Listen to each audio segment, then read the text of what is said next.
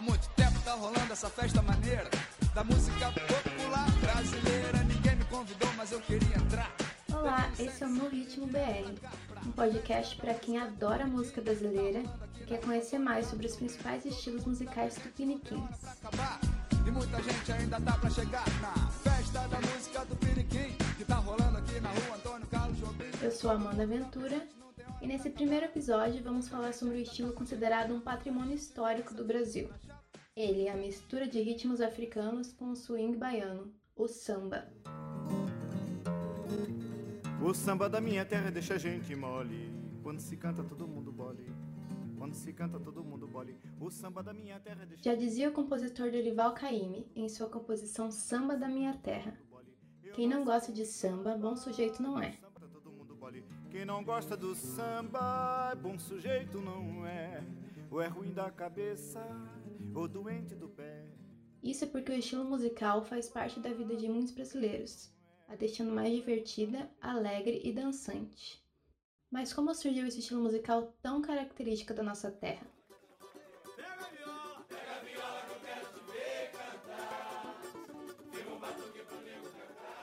A palavra samba remete propriamente à diversão e à festa. Porém, com o tempo, seu significado foi estendido a uma dança de roda semelhante ao batuque e também a um gênero de canção popular. O samba é um ritmo da tradição afro-brasileira e está associado a uma dança parecida com a capoeira.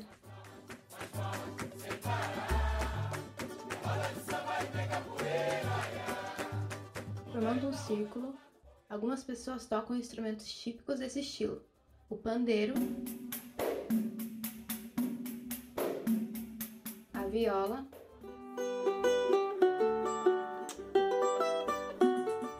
o atabaque, o berimbau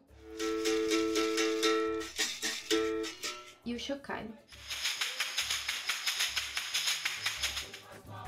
Além disso, os participantes se divertem ao cantarem e baterem palmas. No interior dessa roda, formada pelos músicos, outras pessoas gingam e rodopiam.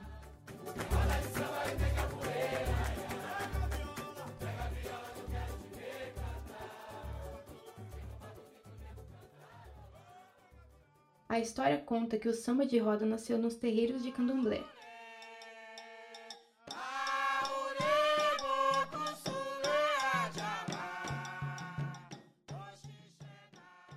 E tendo chegado da África pelos escravos trazidos pelos portugueses, acabou se firmando no estado da Bahia, mais especificamente no Recôncavo Baiano, uma região do estado formada por mais de 30 municípios, contornando a Bahia de Todos os Santos.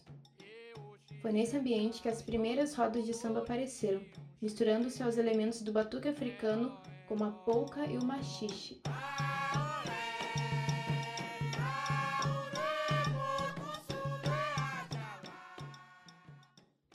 Para participar do samba de roda, era necessário ter um jogo de corpo, o famoso gingado. Ele começava devagarzinho, com movimentos suaves dos braços e das pernas, ia se tornando mais forte, mais cadenciado, até se transformar num grande requebrado.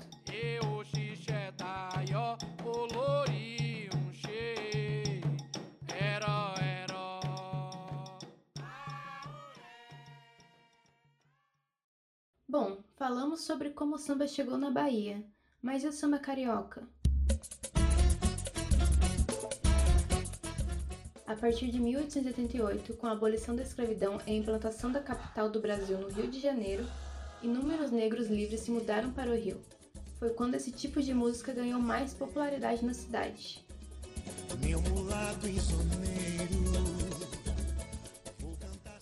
Entretanto, ainda havia um enorme preconceito com toda manifestação cultural vindo dos africanos. Devido ao preconceito racial, os locais de samba eram mal vistos e considerados perigosos, sujos. Nesta época, foi estabelecida por legislação a definição do crime de vadiagem, ou seja, se uma pessoa andasse na rua e não comprovasse estar trabalhando, podia ser levada à delegacia. O crime, entre aspas, rendia até 30 dias de prisão. O samba acabou sendo enquadrado como um dos símbolos da criminalidade. A simples posse de um instrumento de percussão podia ser interpretada como um indício de vagabundagem. Devido a essa proibição, os negros se encontravam na casa das tias, ou vovó, para celebrarem e dançarem. Era a capital de um reino chamado Pequena África. Um reino imaginário que reunia boa parte dos negros que viviam no Rio de Janeiro nos anos logo depois da abolição. Um reino que seguia a religião, a arte e a culinária da Mãe África. As tias eram conhecidas como as matriarcas afrodescendentes que abraçavam o estilo musical. Além disso, a casa da tia Ciata, mãe do santo carioca, ficou conhecida como o mais memorável desses lugares. E por falar na tia Ciata, vale falar também sobre essa personagem tão importante na história do samba. festa dela era religiões de candomblé na frente, os batuque, o samba, o candomblé e tudo. E lá no fundo era onde ela fazia o seu complô com o seu, com o seu povo. Complô de empoderamento, de fortaleza no fundo da casa dela. Tia Ciata é a mãe negra do samba, que se deu sua casa e sua vida para o estilo nascer no Brasil. Em sua casa, grandes compositores do Rio de Janeiro se juntavam aos moradores da Pequena África, como era conhecido o bairro que abrigava negros, judeus e imigrantes, para festejarem, cantarem e dançarem samba de roda. Assim, Tia Ciata se consolidou como um símbolo da resistência negra pós-abolição, de exaltação do candomblé quando a prática ainda era proibida e precursora do samba quando ele ainda era considerado coisa de vagabundo. Hoje, ela é também um símbolo para o feminismo negro. No final de agosto, o coletivo Mulheres de Pedra lançou um documentário curta-metragem sobre seu protagonismo na cultura do país. uma pessoa muito resistente no âmbito do samba, porque diziam que nas festas da tia Ciata, né, é, ela tinha que negociar com policiais, ou ela, enfim, quem estivesse lá, mas ela tinha que negociar com a polícia para que a festa acontecesse. Iam pessoas importantes dentro da festa, pessoas influentes da política e tal. Bom, a criminalização do samba durou até a presidência de Getúlio Vargas, que passou a valorizar elementos da cultura brasileira para reforçar o nacionalismo, uma de suas bandeiras. Neste meio tempo, os compositores eruditos, como Chiquinha Gonzaga e Ernesto Nazaré, passaram a incluir os ritmos desse novo estilo musical em suas músicas, embora ainda não chamasse samba como conhecemos hoje. Logo, chamavam de choro ou valsa choro.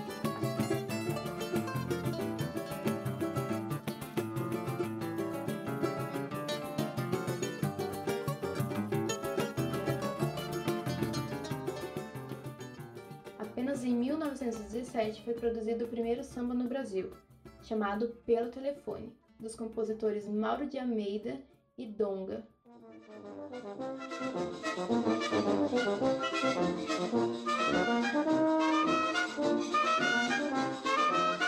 Chefe da folia pelo telefone manda me avisar E com alegria não se questione para se brincar O chefe da folia pelo telefone manda me avisar E com alegria não se questione para se brincar Ai, ai, ai, deixa as águas para trás, oh rapaz. Ai, ai, ai, e se és capaz e verás. Para trás, oh rapaz. Ai, ai, ai, és capaz.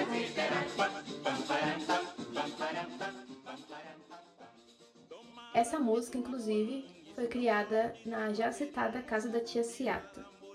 Nesta mesma época, surgiram muitos outros compositores de grande talento, como Pixinguinha, João Baiana, Senhor e Heitor dos Prazeres. Assim, o samba tomava uma expressão mais urbana e moderna. O estilo começou a ser tocado nas rádios e se espalhou pelos morros cariocas e pelos bairros da zona sul do Rio, conquistando a classe média também.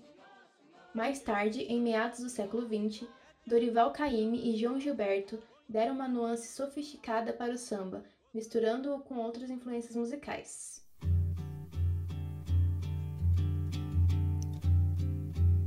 Eu quero um samba feito só pra mim acabar, me virar, me espalhar. Eu quero a melodia feita assim. Quero samba, quero samba, quero samba porque no samba eu sei que vou me acabar, me virar, me espalhar a noite inteira até o sol raiar.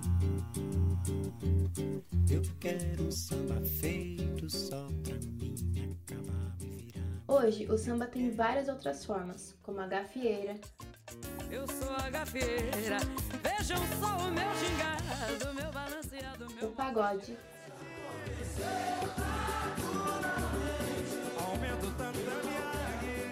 o samba enredo,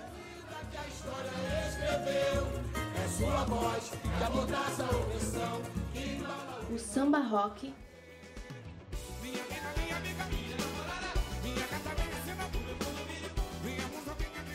e muitos outros.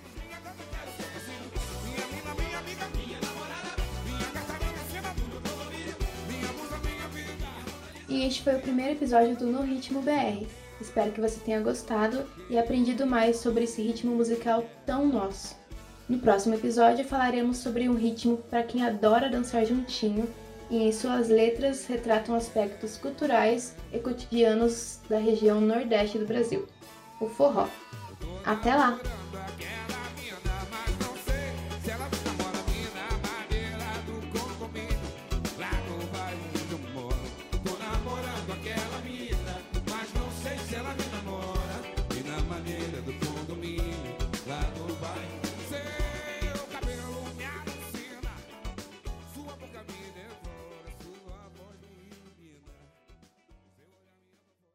Esse episódio usou áudios do documentário Tia Ciata, do coletivo Mulheres de Pedra e do programa de TV Heróis do Mundo.